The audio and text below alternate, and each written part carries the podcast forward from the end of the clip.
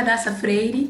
E eu sou Yuri Brito. E esse é o Prosa Nordestina, um podcast idealizado por dois estudantes baianos que sentem a necessidade de discutir as questões políticas, jurídicas, econômicas e sociais que ecoam no Brasil. Em resumo, somos nós colocando um pouco de sotaque nessas discussões importantes que estão acontecendo no país. Lembrando que estamos no Twitter pela conta arroba Prosa Nordestina e para contato direto, parcerias e propostas, vocês podem nos encontrar no endereço nordestinaprosa.gmail.com. E hoje nós vamos falar com outro sotaque sobre um tema que vocês já estão acostumados. Vocês têm ouvido aí o nosso especial que foi lançado né, nessas últimas semanas sobre a ferrovia de integração Oeste-Leste, os impactos nas comunidades do Oeste Baiano. E hoje a gente vai conversar um pouco sobre os bastidores dessa produção, também sobre os bastidores da campanha Fiol Fora dos Trilhos, que é, é a, o guarda-chuva aí dentro do qual esse especial está inserido, né? Uma campanha promovida pela ATR. E para isso, é, nós temos aqui uma convidada especial, ela que é assessora de comunicação da ATR, Morgana Damasio. Então, te apresenta, Morgana. Salve, salve, galera. Eu sou Morgana Damasio, sou jornalista, sou assessora de comunicação da TR, também sou ouvinte do Prosa, também sou audiência do Prosa. E eu sou da aula da, da audiência do Prosa que não acredita que a Daça não gosta de cuscuz. Quero aqui manifestar. Denúncia! Aqui tem denúncia! Antes de começar, vivo. eu preciso me defender. Eu tenho direito à, à defesa aqui nesse momento, porque foi, foi pesado, né? Foi pesado. Primeiro, Mas, eu gosto de munguzá. Hum. Alguém aqui dos três não gosta. Eu não vou falar que é Yuri, porque ele é meu amigo. Mas eu gosto de munguzá. e segundo, que eu como cuscuz de tapioca. Eu não, não como, não gosto muito, assim como é como, mas não gosto muito. Eu só não sei por que, que eu apanhei de graça, né? Porque assim, quem falou foi ela, eu não tenho nada a ver com isso, assim, enfim, né? Mas sobrou pra mim, né? Mas eu não vou apanhar bem, né? sozinha. Okay. Eu não vou apanhar sozinha. Roxos juntos, apanham juntos. Na hora do bom e na hora do ruim tem que estar junto. Ai, Deus, ao vivaço. Mas tem é dessas, viu? Quero agradecer esse convite tão especial, esse papo gostoso que a gente vai ter agora e simbora falar sobre os bastidores dessa campanha, né? Maravilha. Então vamos aproveitar o, o gancho e seguir adiante aí, porque senão vamos ter acusações sérias aqui, hein? é... é aí o, a conversa vai ficar tensa. Morgana, conta pra hum. gente primeiro, como é que a campanha surgiu, como é que ela foi desenhada? Então, é, a campanha Fiol Fora dos Trilhos, ela nasce com uma proposta, né, que é a proposta de trazer uma outra narrativa sobre o que de fato tem acontecido nesse processo de construção da ferrovia de integração oeste-leste, que é a Fiol, né? Que está aqui, como os ouvintes já sabem, né, acompanharam nos três outros episódios, que está sendo implementada aqui nos estados da Bahia e também no Tocantins. Então, o nosso objetivo foi trazer uma contranarrativa, né, do que vem sendo propagandeado, né? Porque se fala muito em desenvolvimento, se fala muito em economia, mas as pessoas não sabem de fato como esse processo tem se construído, né? As pessoas não têm acesso a essa, essas informações. Por exemplo, é, muito pouco se fala, né, é, de que no Médio São Francisco duas comunidades quilombolas vão ser cortadas ao meio pela obra, né? Não se sabe que as 200 famílias dessas comunidades nunca foram consultadas sobre a obra, né? Chega no território delas e elas sequer sabiam o que era aquilo né, que estava sendo construído. Não se fala também que um braço do Rio São Francisco foi aterrado. Então, é, quem acompanhou esses últimos três episódios do Prosa tá por dentro disso, né, que a gente está falando. Quem ainda não acompanhou, corre e ouça antes desse episódio mas é isso, a gente buscou nessa campanha focar mais nos impactos aqui no Médio São Francisco, na Bahia, mas a Fiel segue até o Tocantins, né? Então existem muitas outras violações que têm sido muito pouco discutidas, né, publicamente. Por exemplo, aqui no Oeste tem a, a Pedra de Ferro, né, que é da Bamin, que é um projeto de extração mineral que está ali na região de Catité, de Pindaí, que tem uma licença de instalação de 180 milhões de metros cúbicos, né? Então, é muito maior que Brumadinho. E se a gente pensar que essa barragem ainda está acima do reservatório de água da cidade de Guanambi, né? E vale se sobrepor a 26 nascentes que abastecem mais de 3 mil famílias, que são famílias, inclusive, que dependem muito da agricultura familiar. Então, é uma série de violação, assim, é, presente nesse processo da construção. está falando de uma ferrovia, né, que está cortando a Bahia, tá, vai cortar o Tocantins, e também está cortando floresta, né? Está cortando assentamentos, quilombos, está afetando os pescadores no extremo sul da Bahia, por exemplo. E a gente só tem, tem lido, né, quando se fala da FIEL, a gente lê muitas notícias sobre cifras, sobre números, e a reflexão de como esse dito desenvolvimento tem se construído fica de escanteio, né? É, e é isso, trazer um pouco da, reflex, da reflexão de que tipo de desenvolvimento que a gente quer construir para o país, né? Se a gente vai construir dessa forma, goela abaixo, sem discussão, né? Fazendo uma ferrovia que da forma que tem se desenhado, né, atropela direitos e atropela as comunidades. Então, foi essa proposta, né? Legal. Eu, assim, antes de, de ter um contato com vocês da TR, né, eu não conhecia esse projeto do FIOL, foi algo novo e descobrindo, até para fazer até os episódios especiais do Prosa mesmo, óbvio que a gente teve que estudar e tal, eu fiquei realmente, assim, não surpresa, né, porque a gente espera de tudo, falar que, que eu me surpreendo aí é, é, é é mentir, porque não tem mais como se surpreender vivendo em 2021. Mas, assim, bate, né? É um choque você vê os tantos de absurdos que passam e que é, ainda tem o, o, aval do governo, né? Porque a empresa é pública, né? Mas, enfim. E eu acompanhei, óbvio, também a campanha do, da TR e achei que a campanha foi muito bem feita. Eles tiveram cuidado, assim, de realmente tentar explicar, fizeram lives e tal. Só que é, é um, um, processo desleal, é uma batalha muito desfavorável assim, de comunicação, porque vocês estão lidando com o outro lado que tem muita grana, né, tem muita influência e acaba chegando é, nas, é, em um número maior de pessoas e, e, e, levando uma visão muito positiva, né, e o que é perigoso, de positivo não tem nada. E assim, e mesmo, acho que mesmo quando levam, tipo, mesmo quando a pessoa está entendendo o lado negativo daquilo, tipo, ah, tá passando pelas comunidades, pelos terrenos das comunidades quilombolas. Ok, algo ruim. Mas são tantas chuvas já de, de notícias erradas e de desinformação aí que eu acho que até isso às vezes não, não se bota mais como um impacto negativo, sabe? É, a gente está vivendo uns tempos tão, tão estranhos, tão bizarros, que, que muitas vezes, até quando isso é denunciado, não, choca tanto, as pessoas não se mobilizam tanto e, e, sei lá, eu fico meio frustrada. Mas eu queria saber como, como é esse processo, né? Como é travar uma batalha de comunicação tão desfavorável e onde o poder econômico do outro lado é enorme. Queria que você falasse um pouquinho sobre isso. Então, é, é extremamente desafiante, né? porque a gente está falando de uma obra de infraestrutura que tem um investimento de milhões, né, e que tem a força do agro, né, porque o objetivo dessa obra é fazer o escoamento do minério e dos grãos para exportação. Então, eles têm investido bastante em assessoria de imprensa para falar disso, né, é, mas, por exemplo, a empresa pública responsável pela obra, ela tem negligenciado esse processo de comunicação com as comunidades, né? Que é tão fundamental quanto fazer uma assessoria de imprensa sobre a obra, é você estar tá em diálogo com as comunidades que vão ser afetadas, né? Então, tem sido um, um processo muito forte de negligência nesse sentido, né? É, a gente viu no, nos episódios anteriores, né, do podcast, o quanto as comunidades no Médio São Francisco, né, é, não foram consultadas e nem foram informadas sobre a obra. Né? Então, existem muitas questões que precisam ser respondidas e falta muita transparência em todo esse processo. Né? É, outro ponto muito importante é que essas mesmas comunidades que estão sendo atingidas pouco aparecem né, no que é noticiado sobre a obra.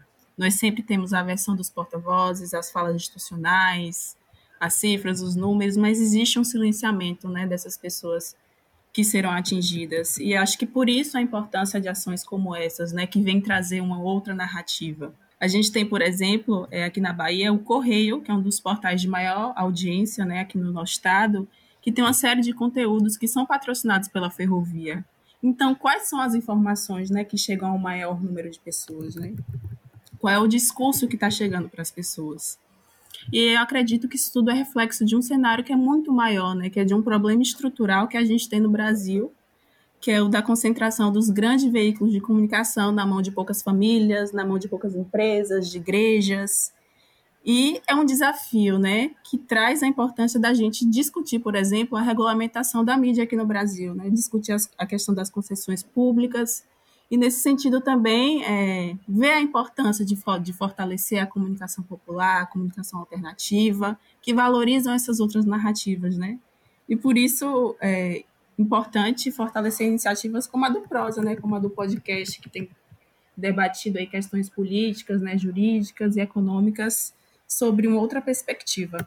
A gente, no, na própria produção do podcast, a gente é, percebeu como a gente tem é, dois tipos de desafios. Né? A gente tem esses desafios que são mais gerais, ou seja, é, a gente tem um cenário desfavorável, né, no sentido de que existe uma, uma máquina de propaganda que visa apresentar a obra como algo que só tem um lado positivo, que apenas é um vetor de desenvolvimento e tal. É, e a gente tem um cenário também estrutural bem complexo, né? onde a gente está falando de comunidades que são afastadas dos centros urbanos, que não estão próximas né, das capitais, desses lugares aonde a dinâmica da comunicação é mais intensa e mais ampla, né, mais massificada. Mas a gente também percebeu que tem também um desafio mais localizado, né? mais imediato, que não basta a gente ter a crítica, né? a, a, a situação e a crítica aos meios de comunicação que né, fazem um papel que seria esperado de grandes conglomerados empresariais, que é defender os seus. A gente precisa também é, é, dar duro na tarefa imediata nossa, que é construir essa contranarrativa. Né? E isso também é um desafio. Né? Construir uma narrativa é um desafio. Aqui no Prosa a gente tem os nossos episódios regulares, que são entrevistas, mesas redondas, bate-papos e tal, que a gente senta aqui e, e conversa e depois lança. É, mas ao mesmo tempo, esse especial foi um novo desafio, né? Que é de você construir uma narrativa, né? Você trazer personagens, você é, traduzir a realidade das pessoas de uma maneira que toque quem está ouvindo, né? E a gente percebeu muito que esse desafio não é menor, assim, né? É, quer dizer, quando a gente pensa na batalha da comunicação geral da sociedade, a gente pensa numa tarefa muito difícil. Mas quando a gente pensa na produção de conteúdo para estabelecer uma narrativa, né, que te, esteja ligado com essa população que vai ser atingida, também é um desafio gigante. É, para nós foi, e com certeza para a campanha como um todo foi também. Então, eu queria aproveitar e pedir para Morgana falar um pouco sobre como foi produzir esses conteúdos da campanha, né? como foi possível, quais conteúdos foram produzidos e como foi a, é, é, o desafio de mobilizar personagens, histórias, né? de traduzir essa realidade numa campanha organizada, com objetivos, né? com, com metas, com é, um tempo determinado de, de, de agitação, enfim, como é, como, como foi, como, como você vê esse processo, esse desafio é, mais local, assim, né, de você é, é, conseguir realizar essa tarefa? Então, é uma campanha que ela se constrói por muitas mãos, né, que é pensada coletivamente. Então, a gente tem desde é, de seu Domingos e seu Lucas, né, que estão lá na comunidade de Araçá, é, como a Daiane, que é da comunicação aqui da Terra também, a Natiele, que é da equipe, a Adriane, André, o Maurício, as meninas que também colaboraram com a identidade visual, que é a Luísa e a Alissa.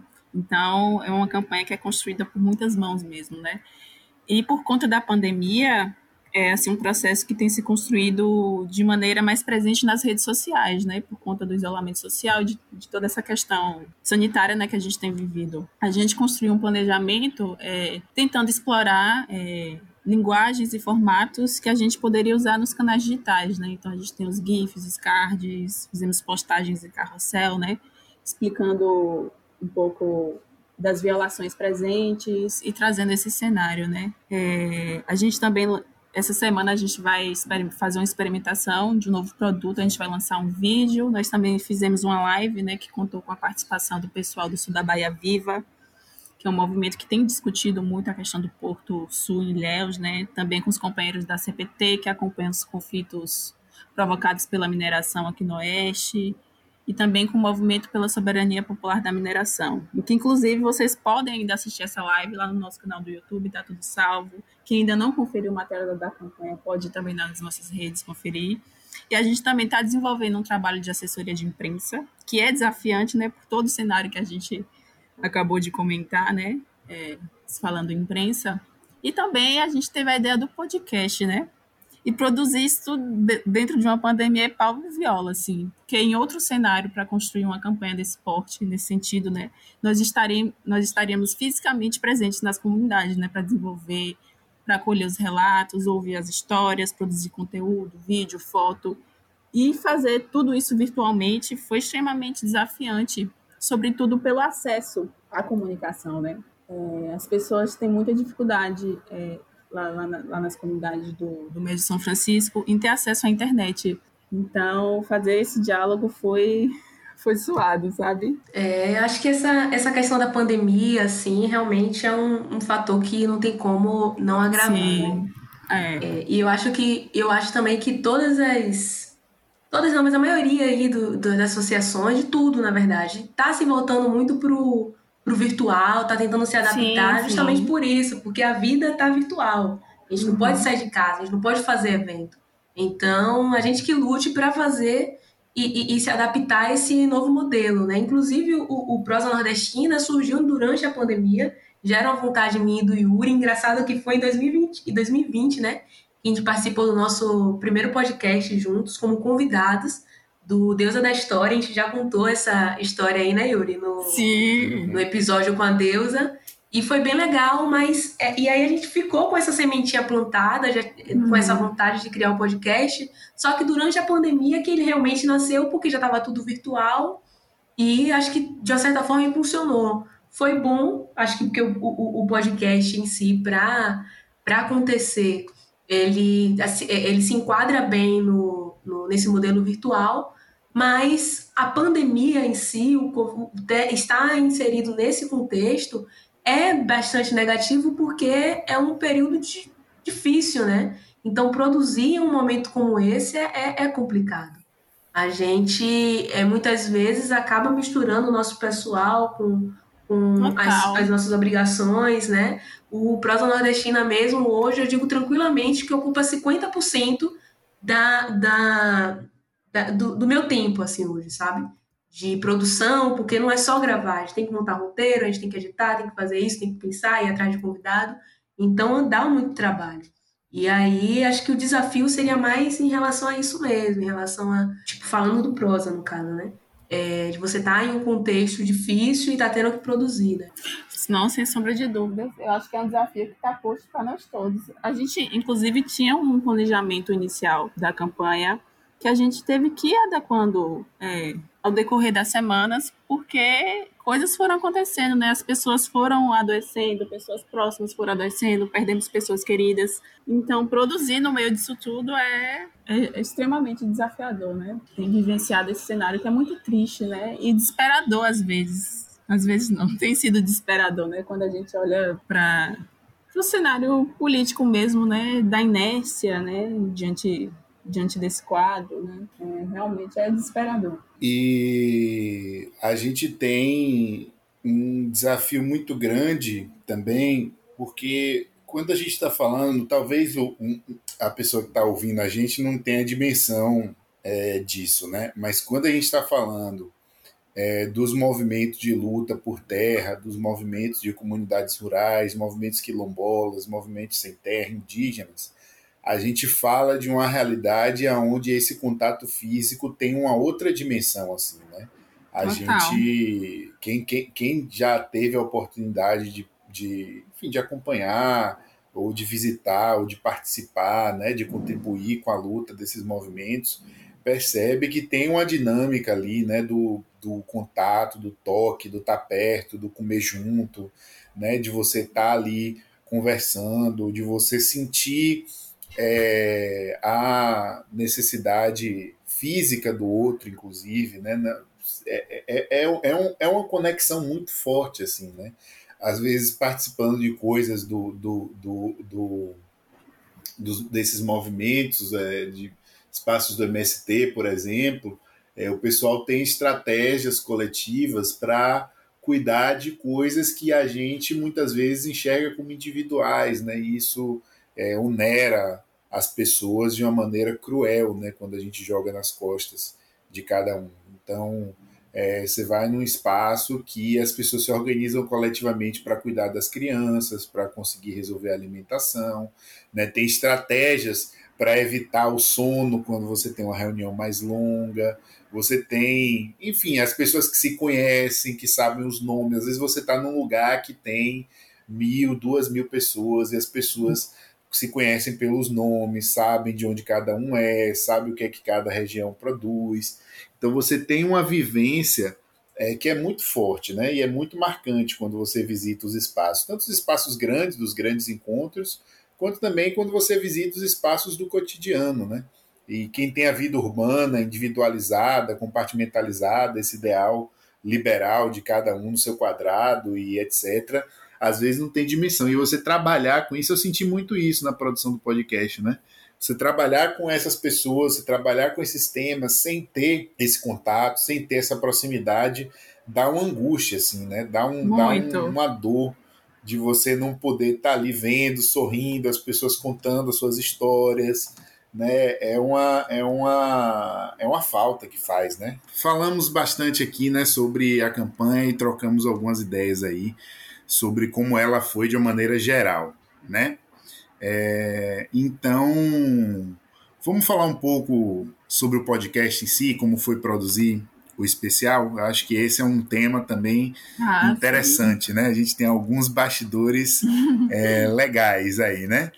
Então, é, primeiro que assim, a gente, óbvio que a gente já conhecia a ATR, né? Já acompanhava o trabalho da ATR há algum tempo, já conhecia algumas pessoas, né? E aí a gente teve um episódio, um dos nossos primeiros episódios, né, Radassa? Foi o segundo, Foi o segundo terceiro? O segundo. Foi o segundo episódio nosso. A gente já fez uma entrevista, né, um bate-papo com Joyce Bonfim, que é da TR, né? E é, foi bem legal, assim, né? Foi, a gente estava experimentando. Quem ouvir, inclusive, vai perceber que a gente estava nessa experimentação, porque ainda tem problemas né, de, de, na voz, minha voz, até eu, até eu conseguir resolver o meu microfone, foi uma suadeira. Deu, deu trabalho, viu? É, pô, eu fico Rapaz. até triste, porque às vezes eu penso, a pessoa pode ouvir os primeiros episódios e desistir por minha causa, porque uma hora tá baixo, outra hora estoura, mas é vivendo e aprendendo, né? A gente vai fazendo. Os outros estão legais. Depois que eu achei a, a, medida, não, não teve mais esse problema, não. Não, mas engraçado, desculpa te interromper, mas engraçado que o episódio, assim, que tá com sua voz estourada, que é o primeiro, é o que a gente tem mais visualização e é o mais divulgado. E eu pois fiquei, é. quando eu postei, eu fiquei com medo por causa disso, mas a galera divulga, a galera gostou, ainda bem. É, é dá, dá pra aturar um pouquinho dessa voz estourada.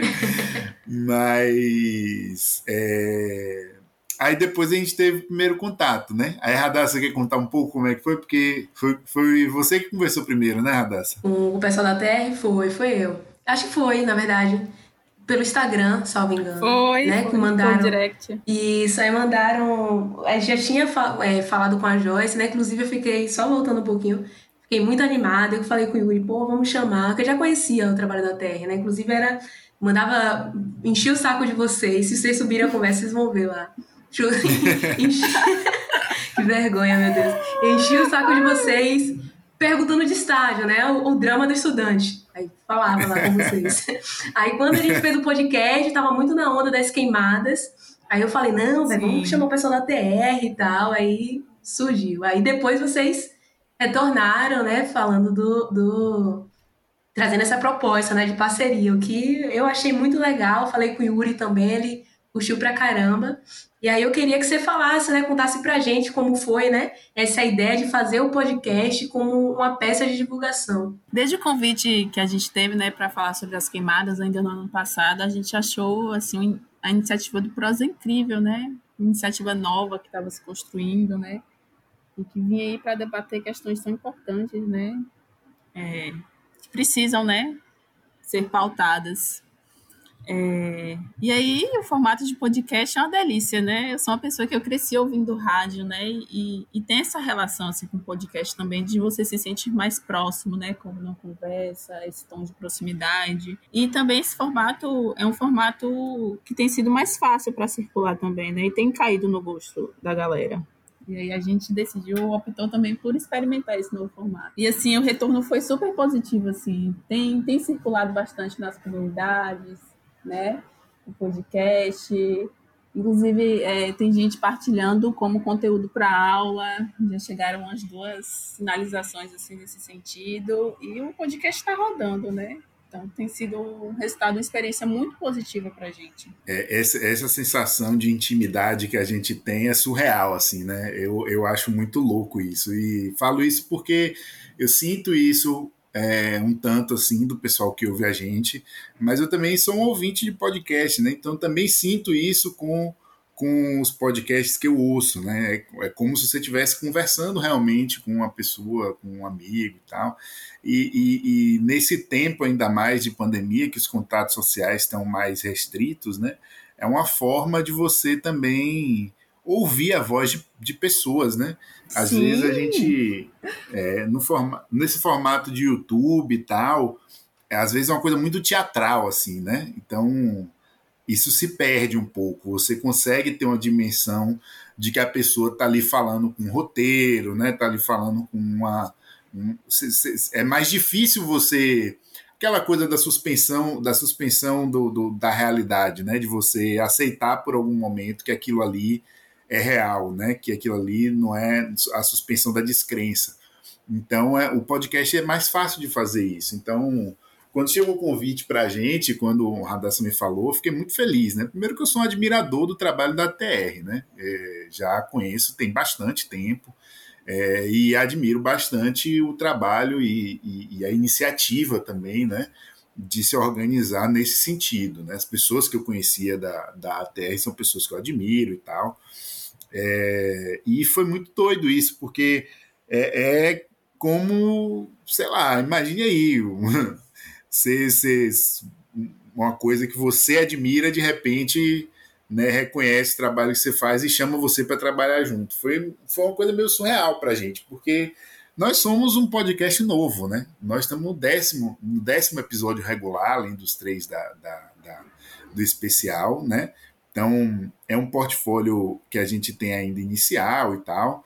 E foi uma surpresa para a gente, deixou a gente muito animado, muito feliz, a gente ficou muito empolgado. É, a gente já estava pensando, é, já, já era um, um, um, pensamento nosso produzir esse tipo de especial, né? Inclusive, contamos com a ATR para produzir algumas outras coisas que estão no forno ali. É, Estamos aí. Mas, mas foi perfeito, assim, porque a gente estava estudando, desenhando como fazer, se aproximando com cautela e tal. E eu acho, Radassa, não sei se a Radassa concorda comigo, mas é, o, o convite para fazer o especial meio que deu um, um estalo, assim, entendeu? Foi meio que Empurrou, tudo que a gente estava estudando, é, a gente estava pensando como é que faz, vamos estudar com cuidado para fazer e tal, tal, tal. E aí veio isso, foi um empurrão danado, não foi, Adassa? Foi, e foi louco, foi louco demais. Eu tava muito assustada, assim, no, no início, até antes de sair o primeiro episódio. Depois que saiu, eu fiquei um pouco mais aliviada. Mas antes de sair, eu, meu Deus do céu, sabe, com a mão na cabeça de preocupação, porque é algo, foi algo totalmente novo pra gente. O podcast em si já é novo, mas esse novo modelo, apesar de eu e o Yuri, a gente já tá conversando, né, a gente já tinha trabalhado um pouquinho, assim, é, no, nos novos projetos que a gente pretende fazer nesse modelo também, é, a gente não tem essa experiência. A gente ainda é, conversou com, explicou o pessoal da Terra, com Morgana, as outras pessoas também, é, sobre isso, né? Então, para fazer, e aquela preocupação, será que vai ficar legal? Será que não vai? Ah, é, é, é foi muito foi muito louco. Não, vai, como esse é o episódio de. de, de, de oh, desculpa, Radar, você estava falando ainda? Eu achei que você tinha terminado. Não, eu só ia falar que foi muito louco, mas assim, no início foi essa sensação de de tensão mesmo. Eu realmente fiquei, fiquei a mil, assim. E no final, quando postou o terceiro, foi uma sensação também de alívio. De, tipo, não, a gente consegue, a gente pode. Total. Vamos lá, sabe? Sabe aquela foto, você olha no espelho e fala, você consegue. foi, nesse, foi nessa pegada, assim, tipo, você consegue. Não, vamos lá, que, que é, os, pros próximos projetos, eu acho que tanto eu quanto Yuri, assim, a gente vai estar até mais seguro também. Mas assim, dizer assim que os roteiros ficaram incríveis, super bem produzidos e também destacar a arte, que tá linda. É, aí é, é mérito, a arte é mérito da Júlia, né, do Ontologias. Um momento cheiro, de enaltecer arroba ontologias, hein? É, é um momento. Eu enalteço sempre... sempre que posso, porque ela ia correria com a gente, viu, velho? 10 de 10. É, é. Não, e é muito doido, porque assim, a gente estava num processo já de produção do roteiro de, de um outro especial que a gente tinha bolado, né? E cheio de dúvidas, assim, né? Eu, me, eu mexo bastante com essa parte do roteiro e cheio de dúvidas, como fazer e tal. E pá, aquela coisa, como é que faz a pesquisa, como é que você constrói os personagens, como é que você faz e tal, tal, tal. E veio a proposta, pá! Aí pronto, uhum. agora não tem momento para ter dúvida agora. Agora tem que pegar e fazer. A gente pega e pá, pá, pá, faz. E tem uma coisa que eu acho também que dá para perceber, assim, né? Muito nitidamente quem ouvir. É, acho que é natural isso, né? É, talvez dê para ver no podcast como um todo, inclusive, mas no especial, no próprio especial, dá para ver como.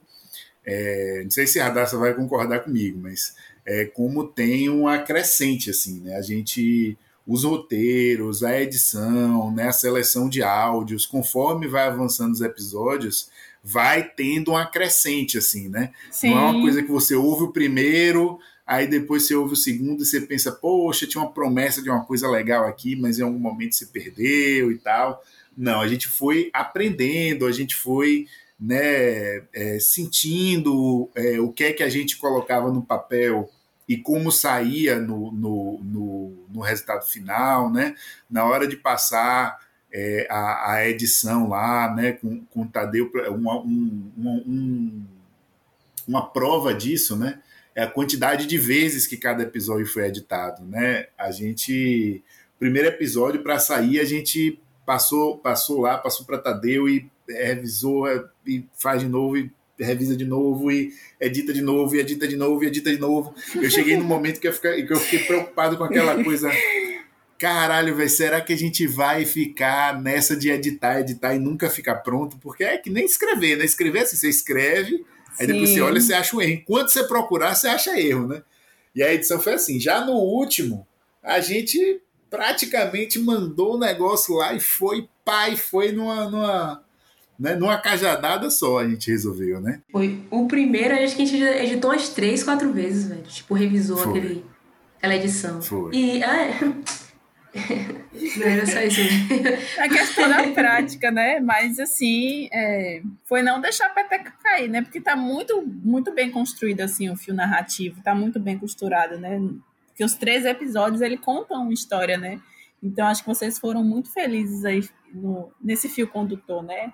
Que passou dentro desses três episódios. Ficou muito bem amarradinho. Ganhei meu domingão com esse elogio agora. Domingo bem. Ganhamos, ganhamos. Ué, foi muito legal. E, e, tem coisas assim que as pessoas às vezes não imaginam, né? Porque as pessoas, eu acho até, eu até tirei um print da tela que depois a, a gente vê se a gente divulga ou não porque as pessoas às vezes não têm ideia do que é que passa por trás, né, velho? Isso é uma loucura. Por exemplo, eu fiquei insatisfeito. Eu, eu sou uma pessoa, confesso, assim, eu não gosto da minha voz, assim, eu tenho muito incômodo com a minha voz. Fazer podcast é até um desafio para lidar com isso. Acho que todo mundo, né, quando ouve a voz gravada, é, acha esquisito, né? Não, não é uma coisa só minha, não. Mas eu, eu, eu sou bastante como é. Então...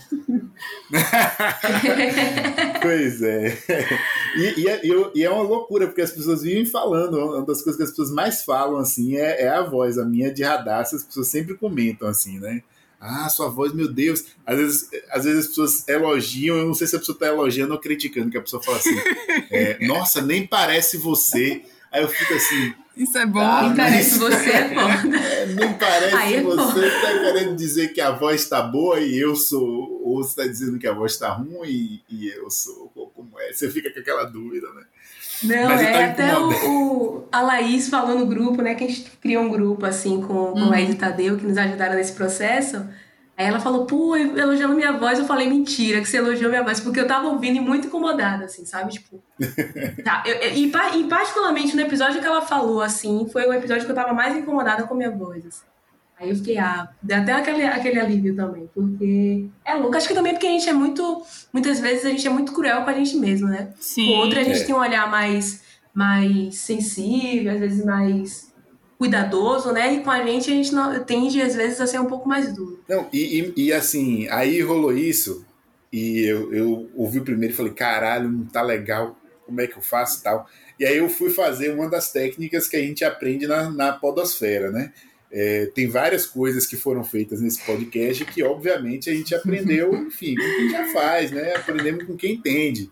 É, mas aí, para poder a voz ficar mais. Quem ouvir, quem, quem já ouviu ou não ouviu, reparem isso do primeiro para o segundo e terceiro, como muda, porque tem uma mudança. Você, até meu pai, vocês têm noção, meu pai ouviu e falou: rapaz, o que é que você fez que sua voz não sei o quê? Que a gente pega, né? E é, monta uma cabaninha de gravação, assim, né? Eu fico aqui num quarto todo fechado para gravar, né? Para poder não, não, vazar som de fora e tal. Mas como o quarto é, enfim, o quarto é, é, um cômodo, né? Tem as paredes e tal, então às vezes dá um eco na voz, dá um, enfim, dá um, a voz fica com as pontas assim afiadas, agudas assim, né? E aí eu peguei uma coberta de lã que tem aqui, né? E aí me cobri eu, o computador e o celular sabe? Fiz aquela cabaninha. Sabe quando você é criança que você faz cabaninha assim, bota o braço e fica?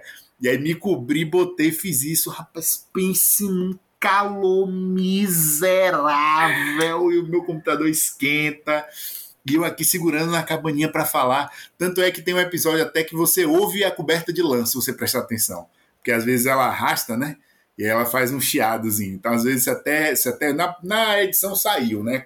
Na equalização, mas mas dá para perceber. Então, às vezes, as pessoas não sabem o, o, o malabarismo que Sim. a gente faz aqui atrás para as coisas saírem, né? É, e é legal, né? A gente depois ir. Você passa meia horinha ali de calor, mas depois, depois você dá risada.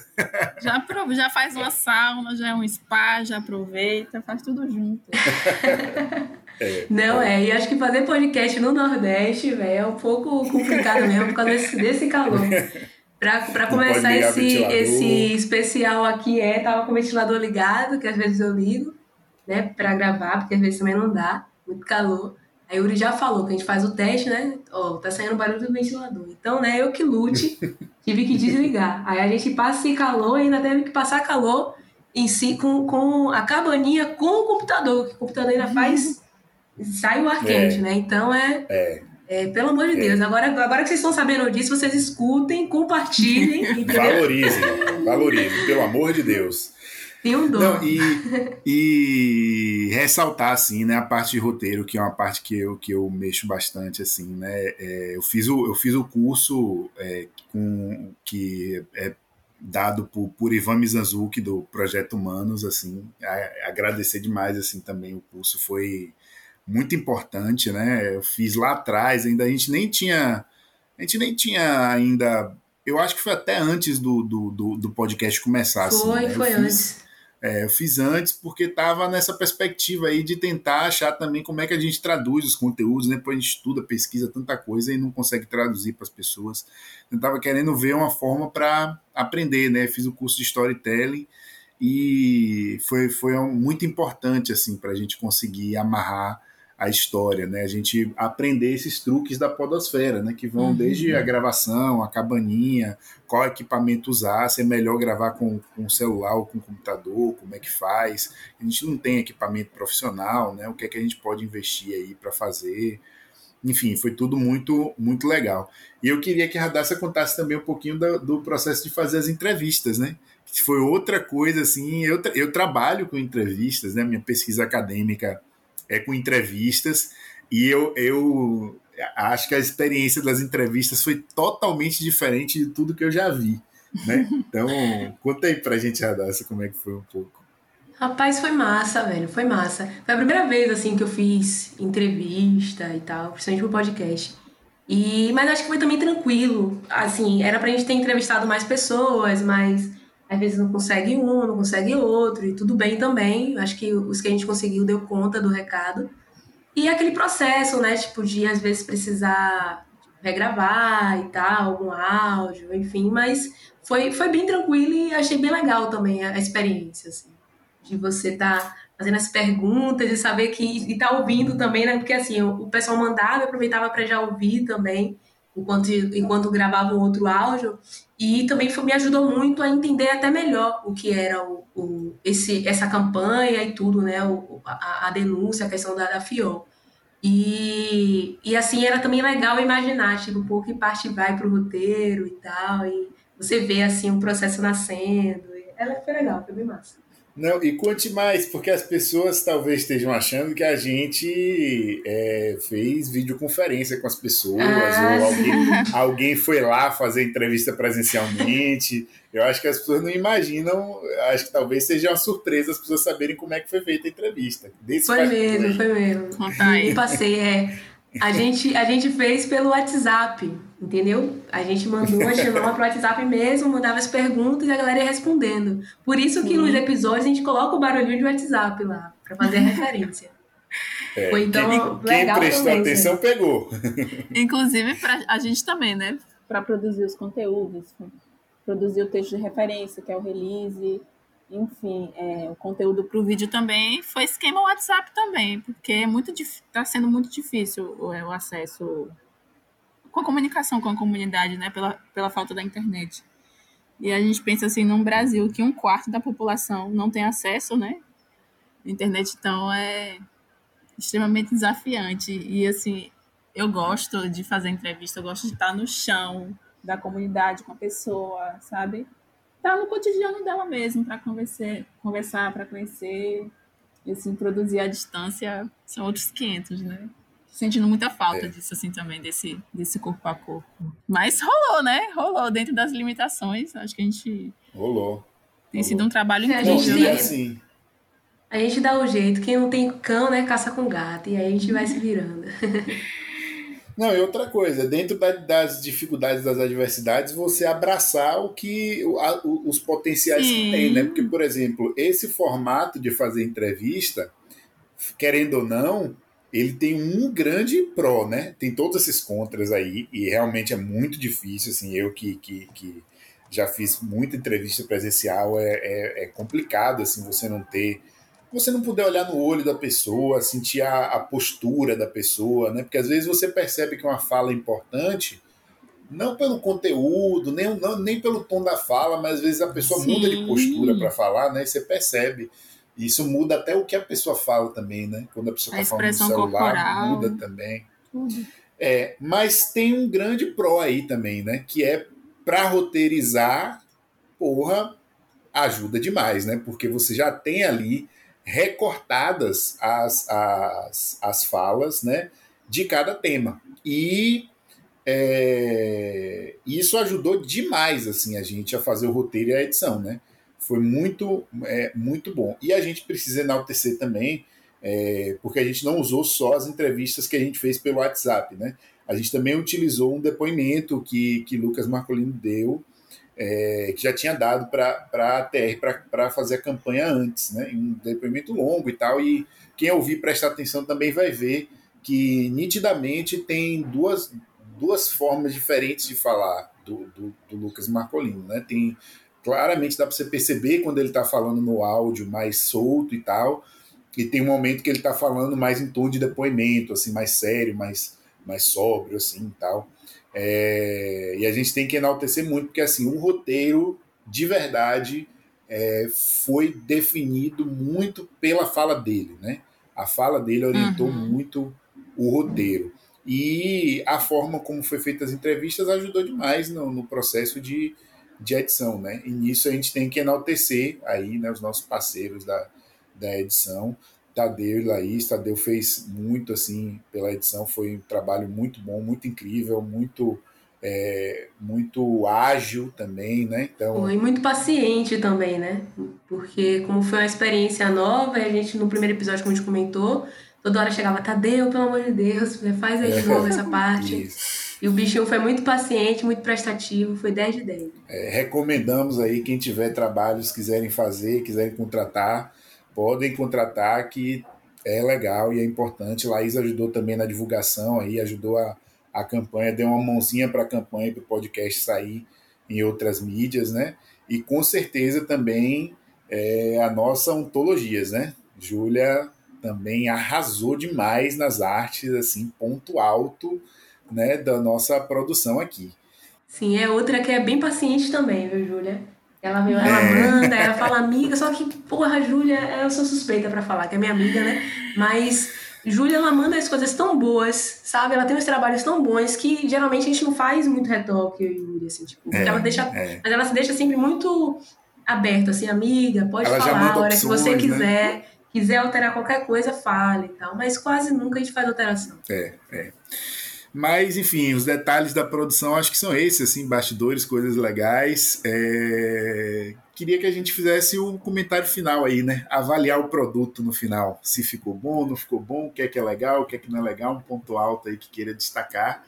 Vamos pedir para Morgana, a gente não vai falar bem do nosso próprio trabalho, né? Mas então vai sobrar para Morgana aí fazer esse comentário do produto e dizer que é que achou do final aí, no final das contas, do, do conjunto da obra aí, né? momento de celebração.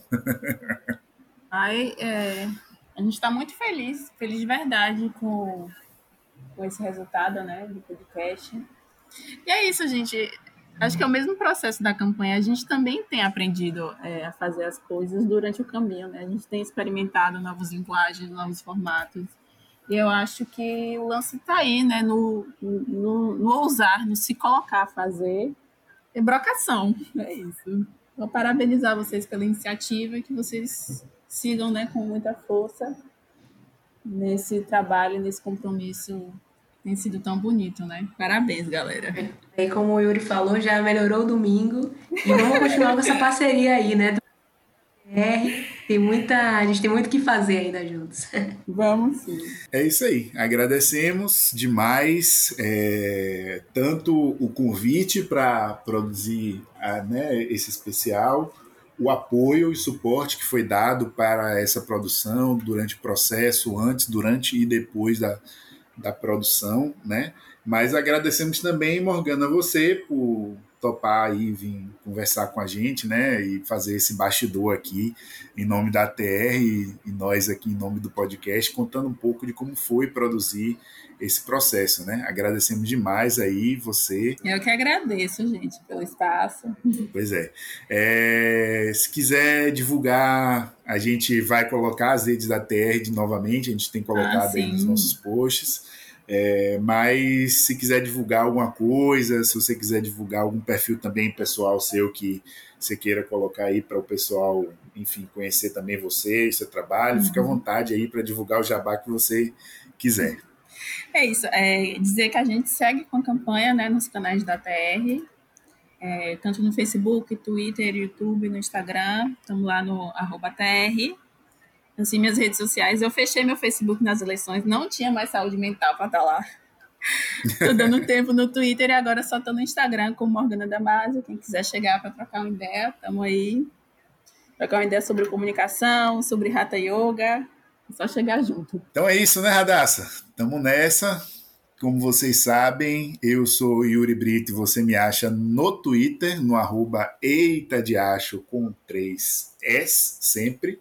Quem tem dificuldade aí sempre tem esse comentário, né? 3S, uhum. para que 3S? É para falar com ênfase, muita. Então, me ache lá porque é um lugar onde eu sou muito enfático no Twitter. E vocês podem me achar no Instagram, no arroba radassa, freire. E é isso, acho que temos um episódio, né, Yuri? Temos um episódio. É isso aí.